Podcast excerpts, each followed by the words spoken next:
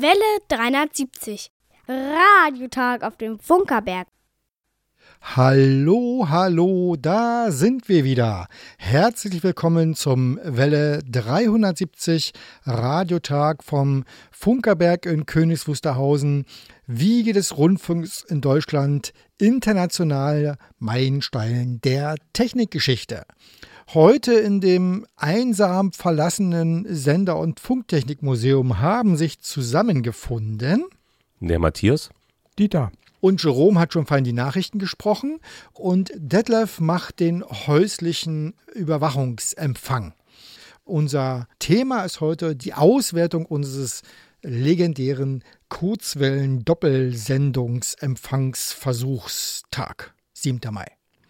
Lieber Hörer, wenn du uns hörst, ist das eine sehr, sehr gute Entscheidung. Äh, mindestens genauso gut ist, wenn du uns sagst, dass du uns gehört hast. Du kannst uns eine E-Mail schreiben unter Welle 370 at funkerberg.de. Oder du schreibst eine Postkarte oder einen umfänglichen Brief an die Welle 370 Senderhaus 1 Funkerberg 20 in 15711 Königs Wusterhausen. Rundfunkstadt. Und natürlich geht das Ganze auch per SMS oder WhatsApp-Nachricht und die Nachrichten gehen an die 0151 700 15711. Und alles zusammen landet bei Detlef und der kümmert sich dann um die Hörerpost.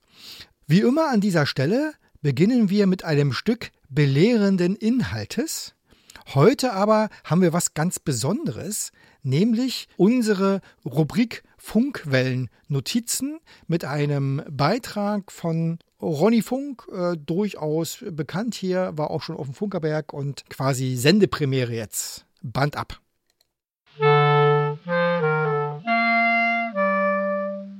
Welle 370. Funkwellen-Notizen. Gesprochen von Ronny. Künstliche Landmarken, Leuchttürme des Rundfunks. Im Osten Deutschlands sind künstliche Landmarken heute meist einzelne Windkraftanlagen oder ganze Windparks mit nächtlichem Blinkkonzert. Zuweilen auch Funktürme des Mobilfunks, selten mal ein klassischer großer Fernsehturm. Und weit früher? Vielleicht noch ein letztes großes Holzgerüst der Landvermesser als weithin sichtbarer trigonometrischer Punkt oder ein betongrauer Industrieschornstein für ein Kraft- oder Heizwerk. Aber in jedem Fall mit Seilen in der Luft gehaltene rot-weiß-rote Masten mal 150 Meter, mal 200 oder auch 240 Meter Höhe. Sie sind aus Rohrstücken zusammengesetzt und mit ihren schrägen Abspannseilen erinnern sie an Spielzelte für Kinder mit der obligatorischen senkrechten Haltestange in der Mitte. Diese Landmarken aus Stahl waren auch für Kinderaugen nicht zu übersehen und gaben Orientierung auf wiederholt langen Urlaubsreisen in den Thüringer Wald oder an die Ostsee. Insbesondere bei Nacht mit ihren auffällig rot leuchtenden Warnfeuern. Sie standen in Wiederau bei Leipzig, Burg bei Magdeburg und Wilsdruff bei Dresden. In Wachenbrunn in Südthüringen und am ersten Aufstellort schlechthin Berlin-Köpenick. Es sind die markanten Sendeantennen, die jahrzehntelang das Sinnbild für Mittelwellen-Großsender im Osten Deutschlands waren. Beginnt mit der frühen DDR-Zeit bis zur großflächigen Abschaltung des Mittelwellenrundfunks im neu vereinigten Deutschland nach 2010. Doch was war es, was diese Sendemasten so markant machte? Nach der Neugründung des Funkwerk Köpenick 1949 in Berlin folgte die Eigenentwicklung eines 250 Kilowatt starken Mittelwellen-Rundfunksenders als erster großer Auftrag. Der spätere Senderbetreiber, die Deutsche Post der DDR, hatte die technischen Eigenschaften der Hauptsenderantenne für alle Standorte einheitlich festgelegt. Eine flache Abstrahlung sollte sie haben, die der Erdoberfläche bestmöglich folgt und dabei keinerlei Reststrahlung in Richtung Weltraum abgibt. Das Ziel war die stabile Rundumversorgung bis etwa 100 Kilometer Entfernung und das bei Tag und bei Nacht. Machbar war das nur mit großen, senkrecht stehenden Antennenstrahlern, deren Höhe etwa der halben Wellenlänge der Sendefrequenz entsprach. Abweichend zum Physiklehrbuch erfolgte die Einspeisung des Sendesignals aber nicht in der Mitte, sondern am unteren Ende, dem isoliert stehenden Fußpunkt. Die Konstrukteure gaben ihr den Namen Rohrmastantenne. Heute würde man von einem Antennenbaukasten sprechen, der durch flexibles Hinzufügen oder Weglassen von Rohrsegmenten die Anpassung an die festgelegte Sendefrequenz ermöglicht. Die nachträgliche Höhenänderung war ebenso vorgesehen wie auch der komplette Umzug an einen anderen Standort. So zum Beispiel als 1987 ein abgebauter Mast von der Sendestelle Berlin-Köpenick nach Wachenbrunn in Südthüringen auf Reisen ging. Was ist aus ihnen geworden? Viele wurden bereits verschrottet. Die vorletzte Rohrmastantenne ist nach langem Kampf um Erhalt als Landmarke in Wilsdruff bei Dresden im August 2021 zu Boden gegangen. Die letzte ihrer Art steht in Burg bei Magdeburg und wird bis auf weiteres als Reserveantenne für einen kommerziellen Langwellenfunkdienst erhalten. Und der älteste noch erhaltene Vertreter funkender Landmarken in Deutschland überhaupt steht auf dem Funkerberg in Königs Wusterhausen. Mast 17. Und unsere erste Musik heute passend zum Thema. Die schöne Adrienne hat eine Hochantenne. Ein Klassiker. Musik ab.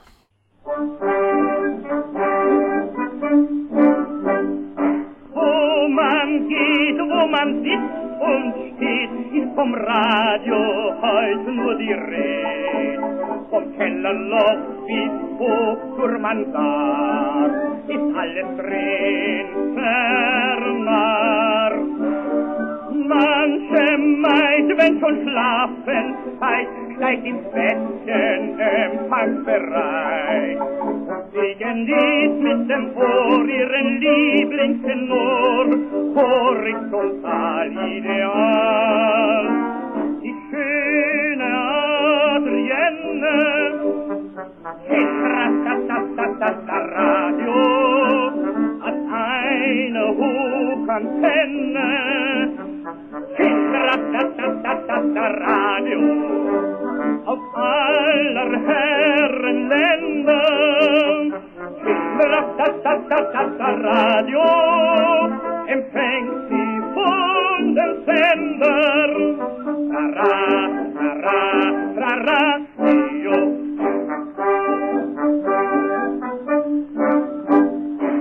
io. Momentan sucht ein junger Mann schnell ein Zimmer, schwer kommt ihm an. War Telefon und wie es bei Frau, Radio an, Fluch auf. Verzagt trifft er unbefragt einen Freund, dem sein leider Schlaf. Der hat voll fröhlicher Hass ihm beim Arm gleich gefasst. Komm nur, ich weiß, was dir passt. Die schöne Adrienne, Hitratatatatatata Radio, hat eine Hochantenne. Hitratatatatatata Radio, auf aller Herren Ländern. Hitratatatatatata Radio,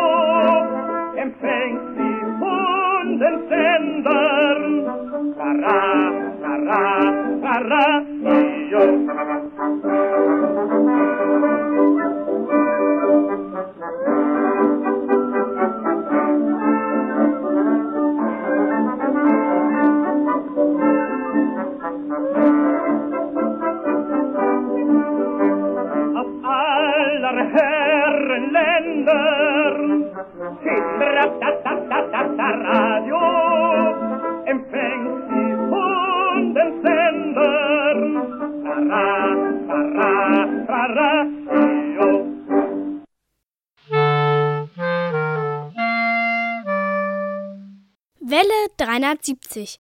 Radiotag auf dem Funkerberg. So, wir wollen also heute über unsere legendäre Sendung am 7. Mai sprechen, an der wir oder zu der wir gleichzeitig von zwei Kurzwellensendern aus gesendet haben. Nämlich zum einen auf 6140 Kilohertz aus Moosbrunn und die zweite Sendung oder die zweite Ausstrahlung kam aus Nauen auf der 6095. Und bevor wir jetzt äh, uns in einige Empfangsberichte bewegen, wollen wir noch mal gucken, warum das eigentlich interessant ist. Und äh, dazu haben wir Dieter hier ans Mikrofon gebeten, äh, unser Fachmann für alles rund um Antennen und Ausbreitung. Dieter, warum ist eben die Ausbreitung in der Kurzwelle anders als zum Beispiel auf Mittel- oder Langwelle? Naja, der wesentliche Unterschied ist, dass die kurzen Wellen, so zwischen 3 und 30 Megahertz, dass die in oberen Atmosphärenschichten der sogenannten Ionosphäre reflektiert werden.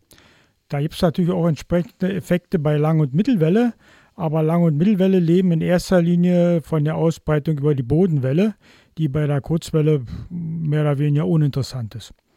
Langwelle nochmal, wie kann ich mir das eigentlich vorstellen? Folgt die lange Welle der Erdkrümmung? Naja, da müsste man jetzt ein bisschen tiefer in die Physik eingehen. Auf alle Fälle, Lang- und Mittelwelle, also Bodenfälle, sind Wellen, wo wirklich vom System her der Boden als leitfähige Fläche für das Ausbreitungssystem eine Rolle spielt. Ja, und da die Erde halt nun mal rund ist, folgt das eher ein bisschen. Ja, bei Kurzwelle ist es natürlich ganz anders. Die kurze Welle wird, wie gesagt, durch obere Atmosphärenschichten in der Ionosphäre reflektiert und damit können da ja, im Prinzip weltweiter Funkverkehr realisiert werden. Ich habe aber bei der Kurzwelle auch eine Bodenwelle. Oder habe ich die gar nicht bei der Kurzwelle? Doch, da ist natürlich auch eine Bodenwelle da. Aber die Bodenwelle funktioniert eigentlich nur hundertprozentig, wenn der Erdboden oder diese leitende Fläche keine Verluste hat. Was natürlich bei der Erdoberfläche nicht der Fall ist. Und das hat einfach mal zur Folge, dass je höher die Frequenz wird, desto größer wird, wird die Dämpfung von der Bodenwelle und bei Kurzwelle ja, spielt das eigentlich keine Rolle mehr. Und das führt dazu, dass ich in der Kurzwelle also vielleicht in 200 Kilometer Entfernung nichts höre, aber in 2000 sehr wohl. Ja, und das kommt daher, dass diese Reflexion in der Kurzwelle äh, ist auch ein bisschen abhängig von dem Winkel, mit dem sie in der Atmosphäre eingestrahlt wird.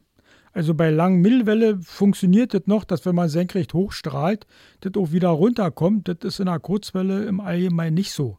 Und das hat zur Folge, dass wir einen Bereich haben, in dem die Bodenwelle nicht mehr da ist. Die ist ja bei Kurzwelle eh schon ziemlich klein, aber die Raumwelle, also die reflektierte Welle, noch nicht wieder zurückkommt. Und wir haben dann eine sogenannte tote Zone, weil beide Wellen nicht mehr da sind. Und dann gibt es noch einen ganz großen Unterschied zwischen, ich sag mal, Lang Mittelwelle klassisch und Kurzwelle, nämlich bei der Mittelwelle zum Beispiel benutze ich durchaus einen Rundstrahler, bei der Kurzwelle aber nicht. Warum? Oder ich das falsch, äh, ist es falsch gefragt? Nee, das ist schon in Ordnung. Also auch bei Mittelwelle hat man Richtstrahler, gibt es auch. Aber so eine Antenne ist immer abhängig von der Wellenlänge und je größer die Wellenlänge ist, desto größer werden die Antennen und damit auch umso teurer. Deshalb überlegt man sich das da dreimal bei Lang- und Mittelwelle, ob man da einen Richtstrahler aufbaut. Aber der Hauptgrund ist ein anderer. Bei Kurzwelle kann man im Prinzip weltweiten Funkverkehr realisieren. Aber nicht zu jeder Tageszeit und auch nicht auf jeder Frequenz. Also macht es nur Sinn, in die Richtung zu strahlen, in der auch wirklich jetzt die Ausbreitung funktioniert. Das ist das eine. Das andere ist, wenn man woanders jemand versorgen will, naja, dann muss das auch ein Programm für den sein. Also man kann sich ja vorstellen, dass eine Sendung in Chinesisch vielleicht in den USA wenig Hörer hat. Also macht es wenig Sinn, jetzt eine Sendung in die Richtung abzustrahlen, sondern man versucht dann wirklich bestimmte Gebiete, bis ich Asien, Afrika oder sowas in der Größenordnung eben dann zu versorgen. Und in der Prognose, um zu wissen, wann was wo gut gesendet werden kann auf Kurzwelle, haben die Funkamateure was ganz Tolles, einen Wetterbericht. Na, nicht nur die Funkamateure.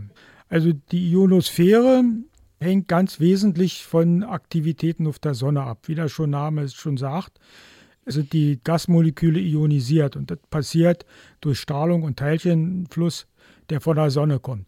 Und damit ist der Grad der Ionisierung auch von den Aktivitäten auf der Sonne abhängig, zum einen, und zum anderen natürlich auch von der Jahreszeit, weil im Sommer steht die Sonne höher bei uns als im Winter und dann natürlich von der Tageszeit, weil die Sonne in der Nacht da doch recht selten scheint. Das ist immer das Globale, aber dann gibt es ja da auf der Sonne auch noch die Sonnenflecken, Flares, also Ausbrüche von Materiewolken und so weiter, die jetzt da auch relativ kurzfristige Einfluss auf die Ionosphäre haben. Und deshalb gibt es da einen regelrechten Funkwetterbericht, der eigentlich von allen Funkdiensten, die auf Kurzwelle aktiv sind, genutzt wird.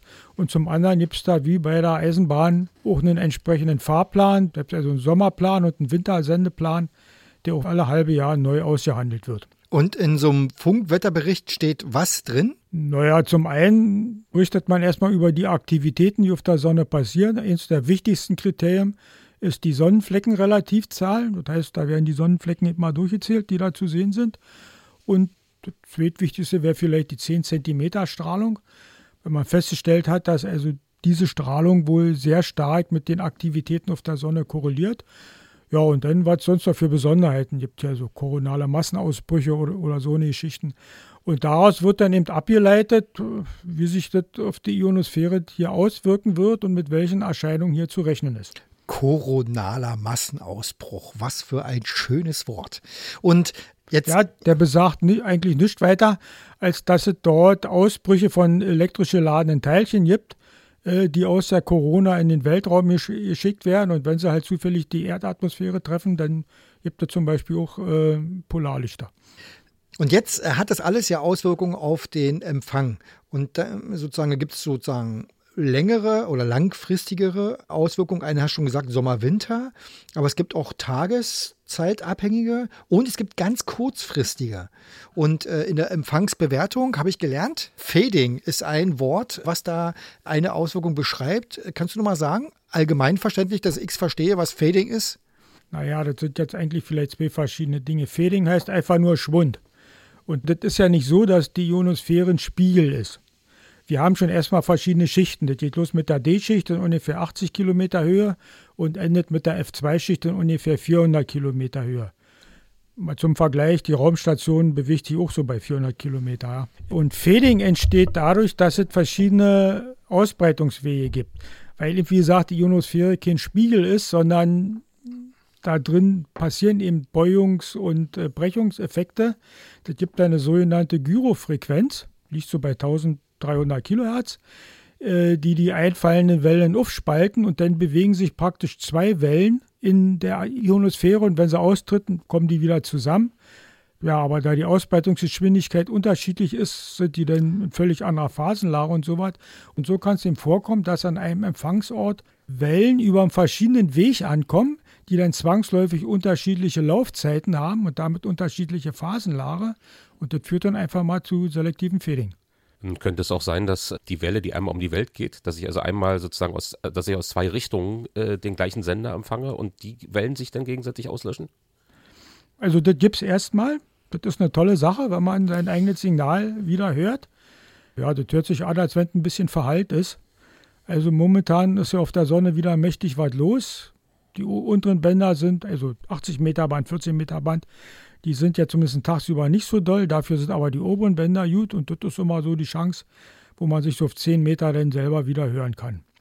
Und was wir alles so gehört haben an diesem 7. Mai und was wir da so erlebt haben und was wir von diesen jetzt nochmal in der Theorie dargestellten Ergebnissen praktisch mitnehmen konnten. Darüber reden wir gleich im nächsten Teil. Vorher würde ich vorschlagen, äh, machen wir mal zum geistig durchlüftende Musik. Genau, und da bleiben wir auch wieder beim Thema. Sophia Knapp singt Into the Waves. Musik ab. Es geht um Wellen. Here's the title track from the record that came out in Drag City a couple weeks ago. It's called Into the Waves.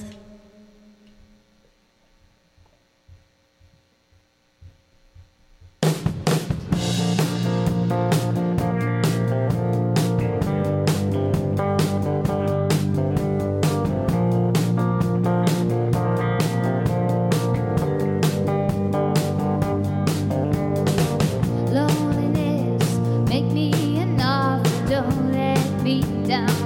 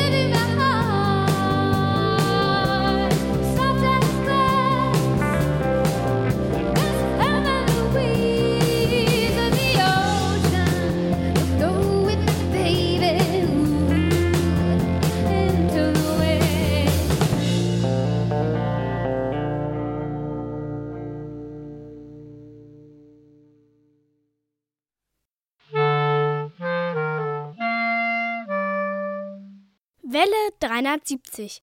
Radiotag auf dem Funkerberg. Immer am dritten Sonntag im Monat um 14 Uhr sendet Welle 370 von der Wiege des Rundfunks. Auf der Mittelwelle 810 Kilohertz ist das Programm etwa 15 Kilometer rund um den Funkerberg zu hören. Und wer am dritten Sonntag im Monat den Funkerberg besucht, kann den Radiomachern über die Schulter schauen, den Klang im Detektorempfänger genießen und dabei sein, wenn die Antenne geerdet wird.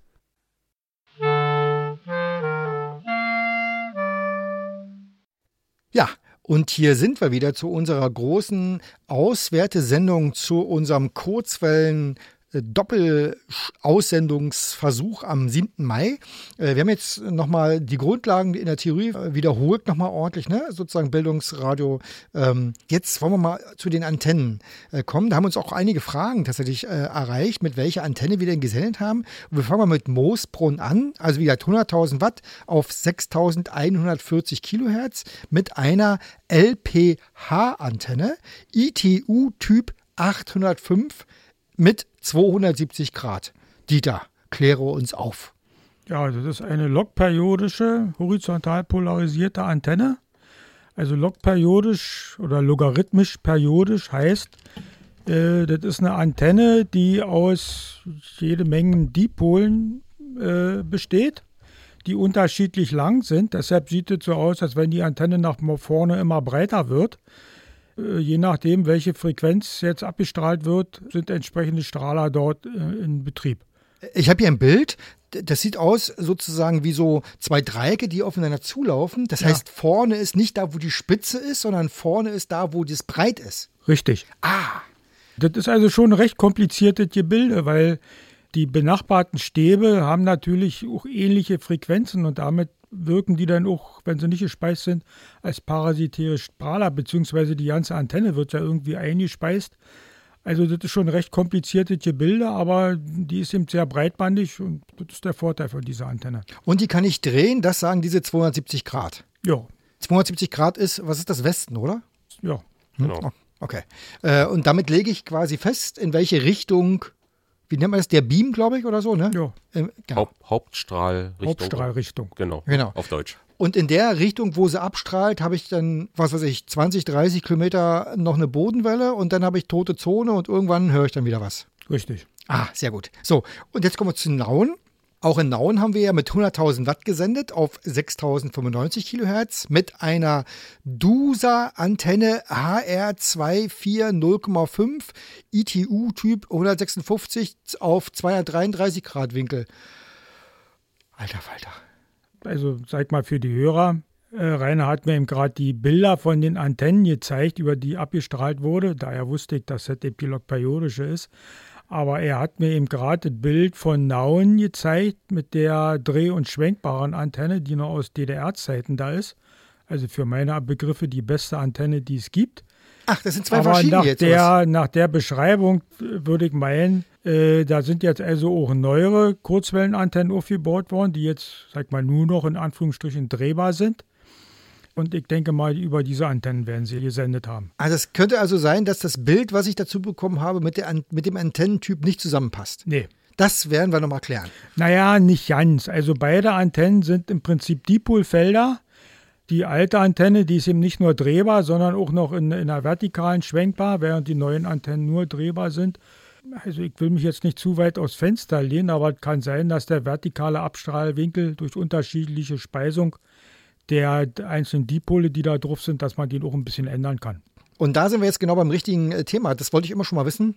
Abstrahlwinkel ist ja einmal die Richtung, aber ich kann ja auch sagen, quasi wie steil die Antenne, also wie hoch in die Höhe oder wie flach sie ausstrahlt. Erstens, wofür ist es wichtig? Und zweitens, wie mache ich das? Also, wozu ist es wichtig? Du willst ja ein bestimmtes Versorgungsgebiet erreichen. Also musste dann noch sehen, dass nach Möglichkeit die, die Wellen wirklich so abgestrahlt werden, dass sie optimal da rauskommen. Ich sagte ja schon, direkt nach oben bringt nichts und wenn du nicht gerade mit Alf telefonieren willst, macht es also keinen Sinn, nach oben zu strahlen. Kann ich mir also so vorstellen, sagen wir mal, mein Zielgebiet ist 1000 Kilometer weg, dann strahle ich so hoch, dass es in 500 Kilometer ungefähr gespiegelt wird und dann in 1000 wieder runterkommt? Naja, ein bisschen grob gesagt, man kann auch mehrfach Hops machen, aber von, vom Grundprinzip her ist das schon so. Okay, gut. Ja. Wie schwenkt man die ganze Geschichte? Also zum einen kann man das rein mechanisch machen, so wie das bei der alten Dreh- und Schwenkbaren auch ist. Äh, oder wie du das zum Beispiel mit der Fernsehantenne machen würdest. Die kannst du ja auch hochschieben, drehen oder irgend sowas. Oder Satellitenspiegel ist vielleicht ein noch besseres Beispiel.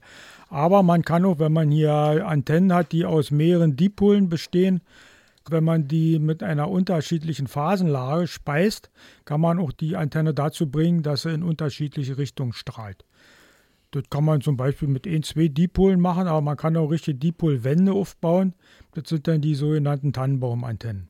So, und jetzt haben wir also auf zwei Frequenzen mit zwei Sendern in zwei Richtungen ausgestrahlt und haben also jede Menge auch Empfangsberichte bekommen. Auf die einzelnen gehen wir gleich im Nachgang nochmal ein. Aber ich selbst hier und wir selbst auf dem Funkerberg haben wir auch beobachtet und äh, haben dazu äh, Gott sei Dank in der Welt viel verteilte Web-SDR-Empfänger gehabt. Und da war es zum Beispiel so, dass hier auf dem Funkerberg, wie gesagt, die 6140 wirklich stabil gut kam, während die 6095 am Anfang sehr stark äh, geschwankt hat und dann aber ungefähr zur Hälfte deutlich stabiler wurde.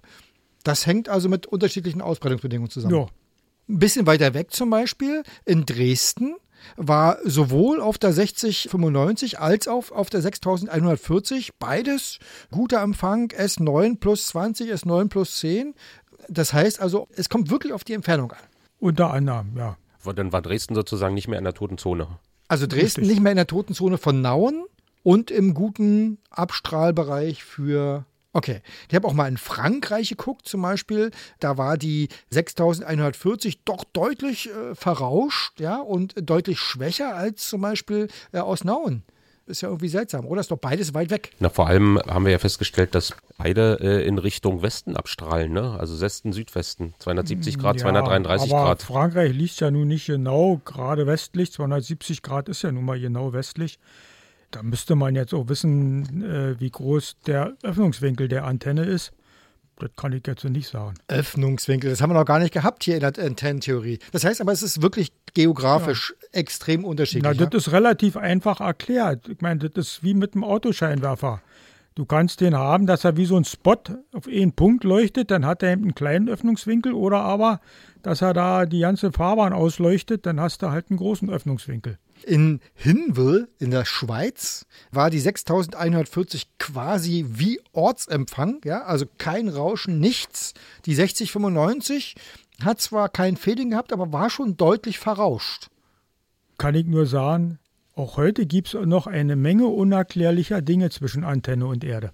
Und es gibt übrigens aber tatsächlich auch wirklich Bereiche, wo einzelne Empfänge gar nicht möglich waren. Zum Beispiel in Moreda, Spanien, 6140 quasi nicht vorhanden, 6095 aber zumindest hörbar.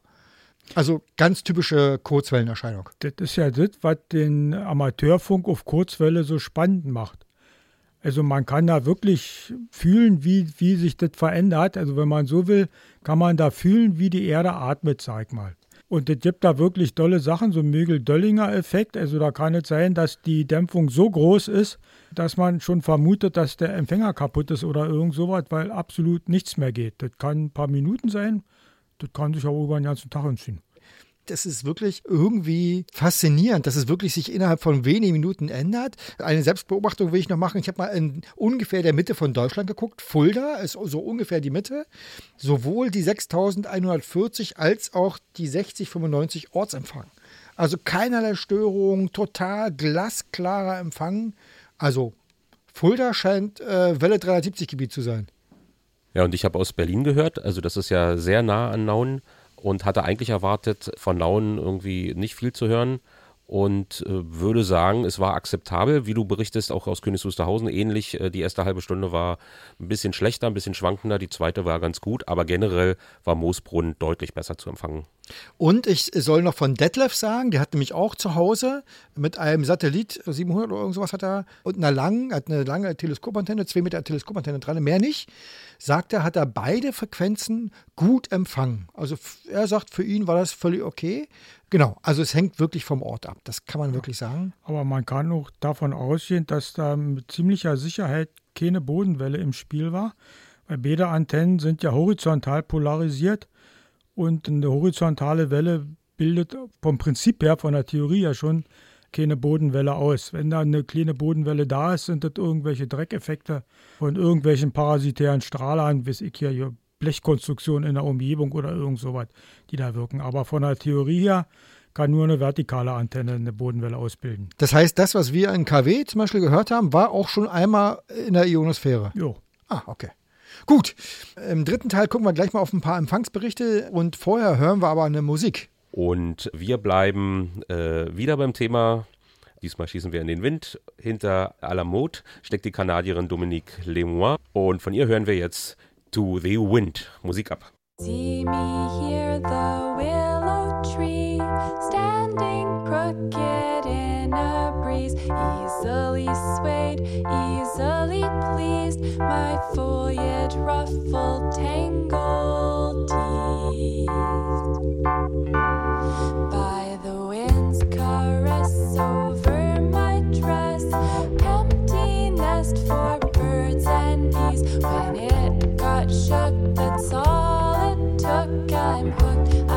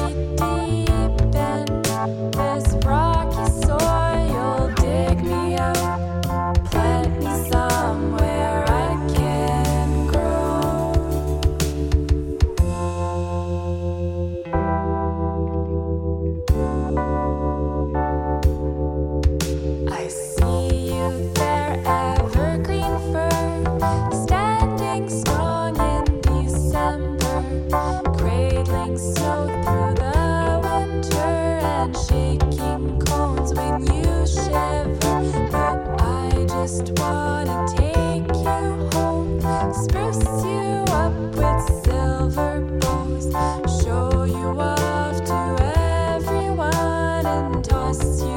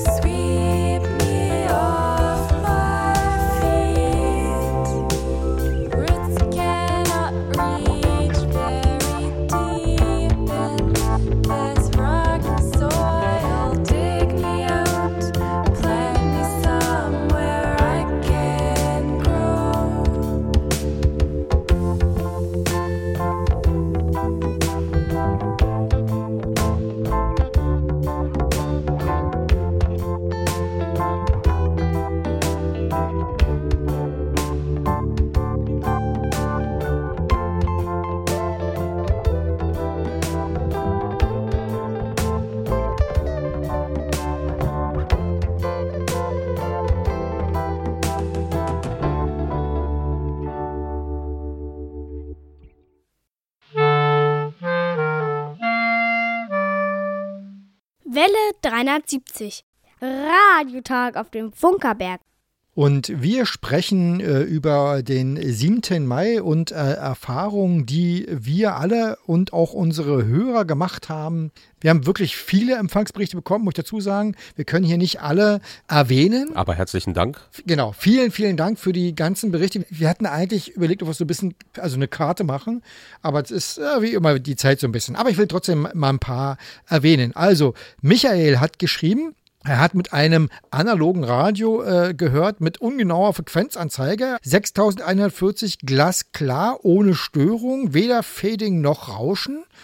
6095 aus Nauen schwankt stark, kann in den Spitzen aber mit Moosbrunnen mithalten. Zwischendurch geht es im Fading fast unter und es ist schwierig, was zu verstehen. Das heißt, die Schwankungen ganz schnell hintereinander. Wie kommt es? Weil oben die Ionosphäre auch in der Bewegung ist. Okay. Ich meine, wenn wir rausgucken hier, im Moment gerade, die Wolken, die gehen ja auch hier ratzibatz hin und her.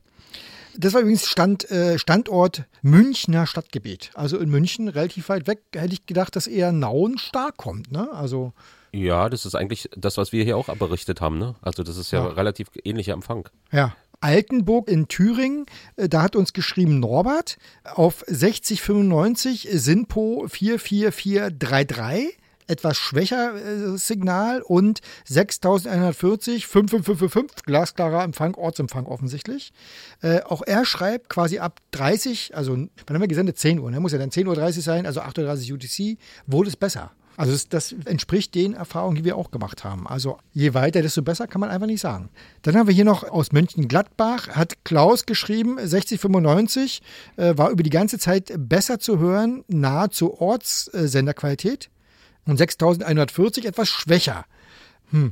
Naja, aber wenn wir nach Westen abstrahlen, wäre von Nauen eher halt vielleicht genau Ach so, in der, in der. Zone und äh, Ja. von, von Österreich aus abgestrahlt äh, natürlich ist das ja eher Richtung Frankreich.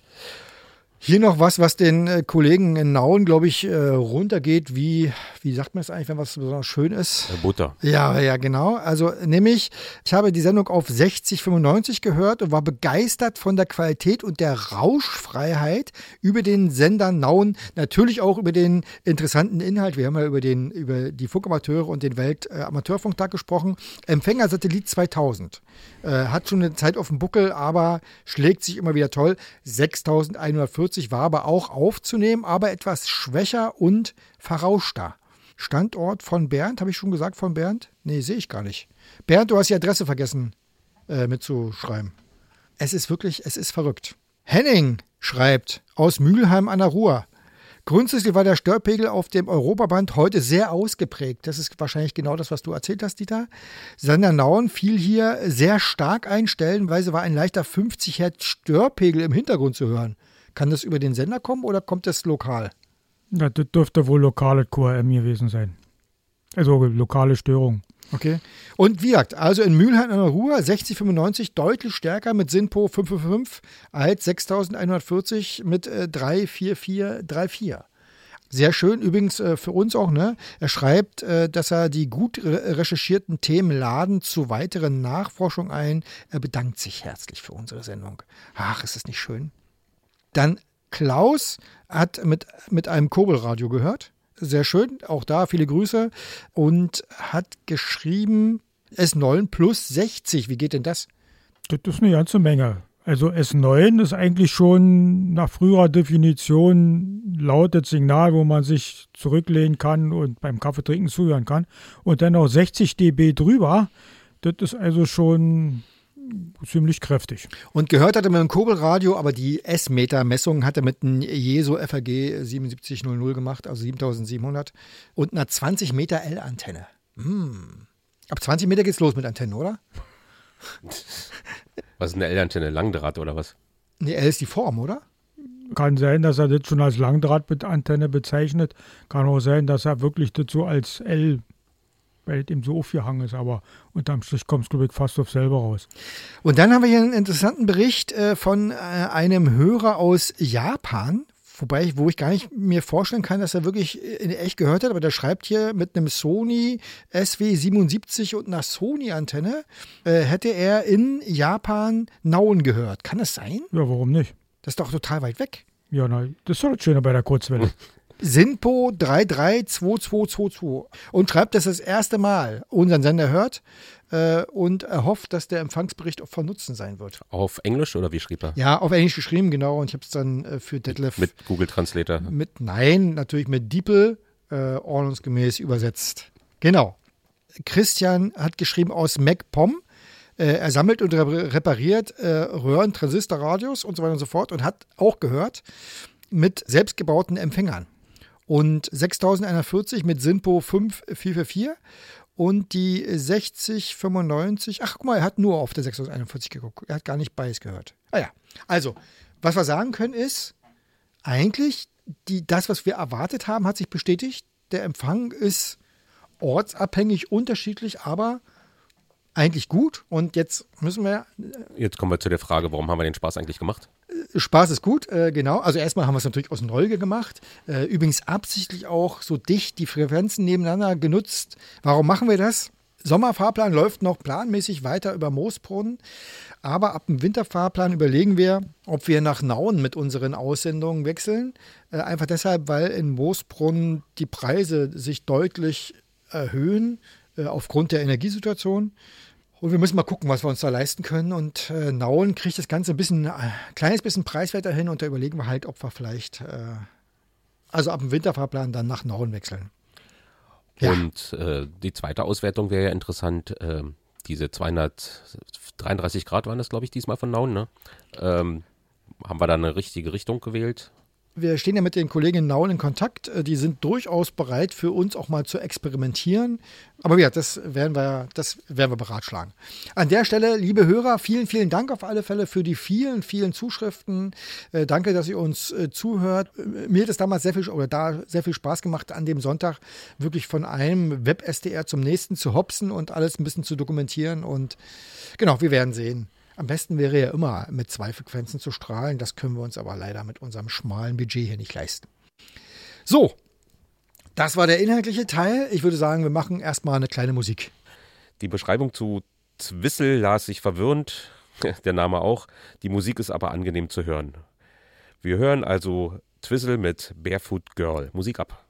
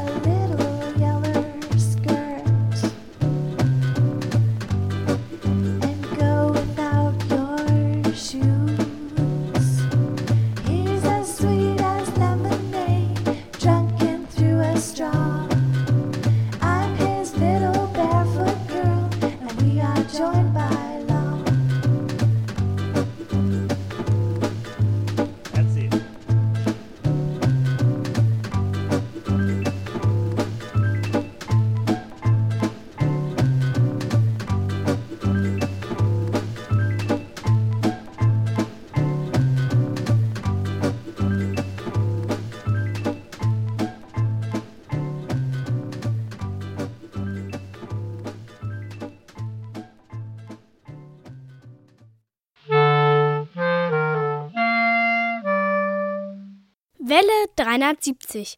Die Funkerberg-Nachrichten. Gesprochen von Jerome. Der Putz fällt. Das äußere Erscheinungsbild des Sender- und Funktechnikmuseums hat sich in den letzten Wochen sehr verändert.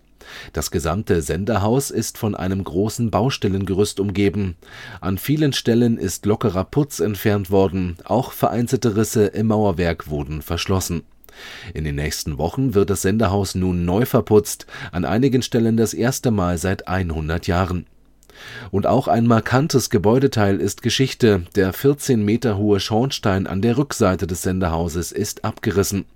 Das hat auch konkrete Auswirkungen auf das Innere des Gebäudes. Die alte Heizung ist entfernt und so war es stellenweise doch recht frisch an der Wiege des Rundfunks. Der Besuch des Museums ist derzeit eingeschränkt möglich. Jeweils am Sonnabend und am Sonntag um 14 Uhr werden Führungen durch das Sendehaus ermöglicht. Eine vorherige Anmeldung ist erforderlich. Anmeldungen können per Telefon unter 03375 29 36 01 oder per E-Mail an museum.funkerberg.de erfolgen. Das Sender- und Funktechnikmuseum wird in den kommenden Monaten umfangreich saniert. Es erhält einen neuen Eingangsbereich, der den barrierefreien Zugang in alle Ebenen des Sendehauses ermöglicht. Hinzu kommen moderne Sanitärbereiche, kleine Funktionsflächen und die Sanierung von Fassade und Fenstern. Alle Informationen zur Öffnung und zum Baugeschehen findest du auf museum.funkerberg.de. Jugend gesucht. Die Medienanstalt Berlin-Brandenburg MABB gründet als erste Medienanstalt einen Jugendrat. Unter dem Motto Bespricht, berät, bewegt sollen junge Menschen die MABB zukünftig in ihrer täglichen Arbeit beraten. Gesucht werden kritische Geister mit wachem Blick für unsere Medienwelt. Der Jugendrat besteht aus acht Mitgliedern aus Brandenburg und Berlin. Die Mitglieder treffen sich viermal im Jahr, um sich über Medienthemen auszutauschen. Dabei können sie ihre Erfahrungen, Meinungen und Ideen zu unterschiedlichen Themen direkt an die Direktorin und die Fachkolleginnen der MABB weitergeben. Interessierte Jugendliche im Alter von 14 bis 20 Jahren können sich per Video oder Podcast bis zum 7. Juni 2023 bewerben. Die erste Sitzung des Jugendrates soll am 8. Juli stattfinden. Du hast Interesse? Alle Informationen zur Bewerbung findest du auf www.mabb.de unter dem Stichwort Jugendrat. Kultur pur auch in diesem Jahr bespielt der Stubenrausch Kulturmusik Leben e.V. wieder die Wiege des Rundfunks auf dem Funkerberg. Die Bergfunk Kulturtage laden ein zum Lauschen und Lernen, zum Staunen und Lachen beim Bergquiz und beim Bergslam, bei einer Lesung und der Baustellentour mit Radioshow. Alle Infos zu den Veranstaltungen zwischen alten Sendehäusern findest du unter kulturtage-kw.de. Und nach den Kulturtagen kommt das Bergfunk Open Air. Es findet am 11. und 12. August auf dem Funkerberg statt. Alle Infos und Tickets findest du unter bergfunk-openair.de. Das Wetter im Studio sind es 24 Grad.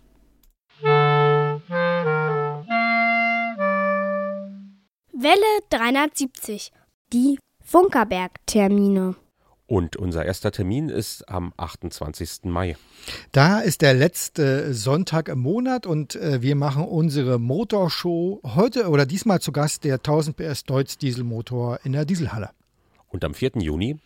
Da findet um 10 Uhr unsere Ausstrahlung aus Moosbrunnen statt 6140 Kilohertz mit 100 Kilowatt. Und die Funkerberg-Börse am gleichen Tag. Auch am 4. Juni geplant, fällt aus. Lieber Hörer, es ist so, wir kriegen es nicht anders hin. Die Funkerberg-Börse muss ausfallen. Die Bauarbeiten in der Zuwegung zum Senderhaus 3 ist nicht sicher, ob die bis dahin fertig sind. Und so wie es jetzt ist, kommen wir mit Autos nicht durch. Und das ist nicht möglich, sodass die Funkerberg-Börse leider ausfallen muss. Tut uns wirklich leid. Ja, tatsächlich. Und dann wäre der 18. Juni. Da machen wir wieder Welle 370 Radiotag hier vom Funkerberg mit unseren stolzen 9,9 Watt auf 810 Kilohertz. Ab 14 Uhr. Und wir werden bestimmt ein gutes, Thema, ein guten, ein gutes Thema haben. Und wie immer an dieser Stelle äh, unsere Geburtstagskinder äh, des Monats. Und die sind Wolfgang, Marleen, Friedrich, Brian, Kai, Thomas, Hermann, Josef, Mandy, ein Rainer, ich bin's nicht, Erich, Bettina, Joachim, Gerd, Eckbert, Andreas, Bernd. Und für alle zusammen spielen wir unseren Geburtstagssong in guter Tradition ja mittlerweile von äh, Gottfried. Happy Birthday to You, gespielt auf der Konzertzette.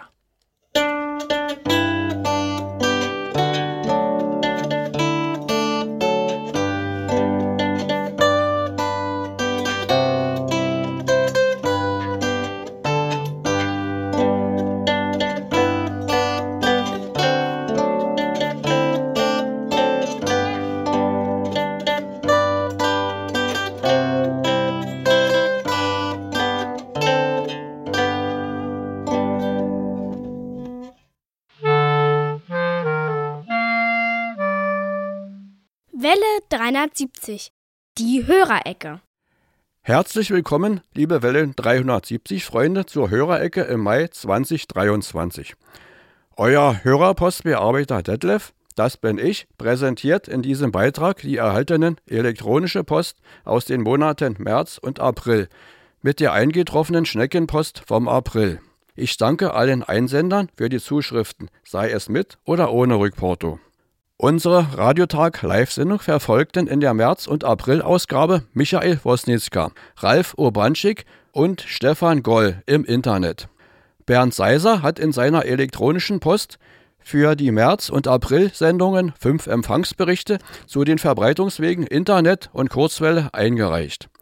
Für den gleichen Zeitraum hat Uwe Leisterer vier Empfangsberichte für die Mittelwelle und Kurzwellenaussendung abgeschickt. In der Briefpost von Johann Ruff waren drei Empfangsberichte zu unseren Kurzwellensendungen enthalten. Gottfried Scheide hat drei Empfangsberichte für Internet und Kurzwelle per E-Mail abgeschickt. Jeweils zwei Empfangsberichte haben wir von Wilfried Bestmann, Thorsten Brandenburg, Andreas Mücklich, Fred Lück und Detlef Ollisch zur Internet- und Kurzwellenverbreitung erhalten. Die Kurzwelle 60-70 kHz hörten am 26. Februar Stefan Druschke und Sven Heimann. Weitere Hörer waren Gabriel Gomez in Uruguay und Konstantin Parotorov in der Ukraine über eine WebSDR-Einrichtung. Am 26. März waren auf der Kurzwelle 60-70 kHz Thomas Trommler und Jochen Christ unsere Zuhörer. Siddhartha Bhattacharya in Indien hörte auch die Kurzwelle 60-70 kHz. WebSDR-Empfang benutzten Carlos Alberto in Brasilien und Juan Carlos Perez in Spanien. Die Kurzwelle 60-70 kHz wurde am 23. April von Horst Sersowski und Michael Lindner eingeschaltet. Am 5. März benutzten Siegbert Gerhard, Reinhard Priese, Igal Benger und Marco Hommel die Kurzwelle 6140 kHz zum Empfang. Weitere Hörer waren Andrei Kuznetsov in Lettland und Fabrizio Savini in Italien. Auf der Kurzwelle 6140 kHz waren am 2. April die Hörer Dieter Leupold, Lutz Kulas, Erwin Bartel, Johannes Karl Günther und Klaus Huber empfangsbereit. In Russland verfolgte Konstantin Barsenkow die Sendung. Steffen Eitner und Jörg Schulz haben in der elektronischen Post die Postanschrift vergessen. Zuschriften für den Museumsbeitrag auf den Radio HCJB Kurzwellen haben wir von Dieter Feltes, Hans Nährlich und Detlef Jörg zur Aprilsendung erhalten. Robin Eichelbaum hörte den Radiotag auf dem Funkerberg bei Alex Berlin auf UKW 91,0 MHz in der Februarsendung. Holger Diedam hat einen Empfangsbericht mit unzureichenden Programmdetails eingereicht. Er will am 7. April auf der Kurzwelle 60-70 kHz unsere Sendung gehört haben. Da senden wir gar nicht. Der Hörer bekommt eine spezielle QCZ-QSL-Karte. Die Hörerposteingangsliste ist abgearbeitet. Wir freuen uns immer über Post von unseren Hörern, auch wenn manche Zuschriften unvollständig sind oder eine Anmerkung wegen zu langer Wartezeit auf die QSL-Karte enthalten. Beste Grüße und Wünsche von eurem Hörerpostbearbeiter Detlef.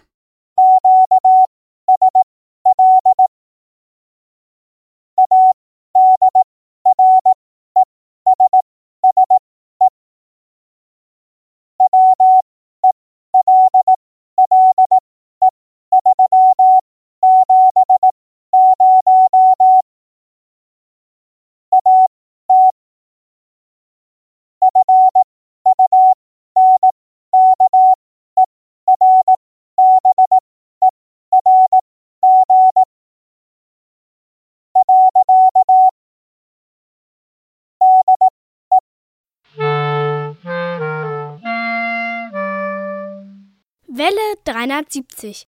Plauderei vor drei. Matthias, Ja, Dieter, huh, Plauderei vor drei. was wollen wir denn plaudern? Ich habe Hunger. Ich habe so einen Appetit auf Kuchen. Nebenan steht Kuchen. Leute, wollen wir einfach die Plauderei heute mal weglassen? Genau. Dieter, Meine, was meinst du? Kuchen ist immer gut. Ja, Leute, heute gibt es keine Plauderei. Plauderei vor drei ist diesmal stilles Kuchenessen. Liebe Hörer, vielen Dank, dass ihr uns heute zugehört habt. Wir hoffen, es hat euch ein bisschen gefallen und ihr schaltet beim nächsten Mal wieder ein. Und bis dahin sagen wir Tschüss. tschüss. Tschüss. Und vergesst nicht, eure Antenne zu erden. Und als letztes hören wir Die Europahymne. Europahymne. Welle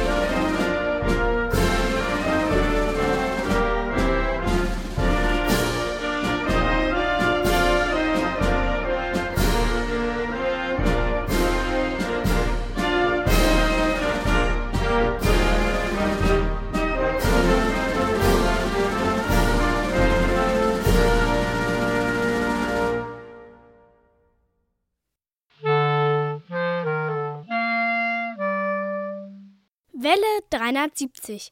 Radiotag auf dem Funkerberg. Immer am dritten Sonntag im Monat um 14 Uhr sendet Welle 370 von der Wiege des Rundfunks. Auf der Mittelwelle 810 Kilohertz ist das Programm etwa 15 Kilometer rund um den Funkerberg zu hören. Und wer am dritten Sonntag im Monat den Funkerberg besucht, kann den Radiomachern über die Schulter schauen, den Klang im Detektorempfänger genießen und dabei sein, wenn die Antenne geerdet wird.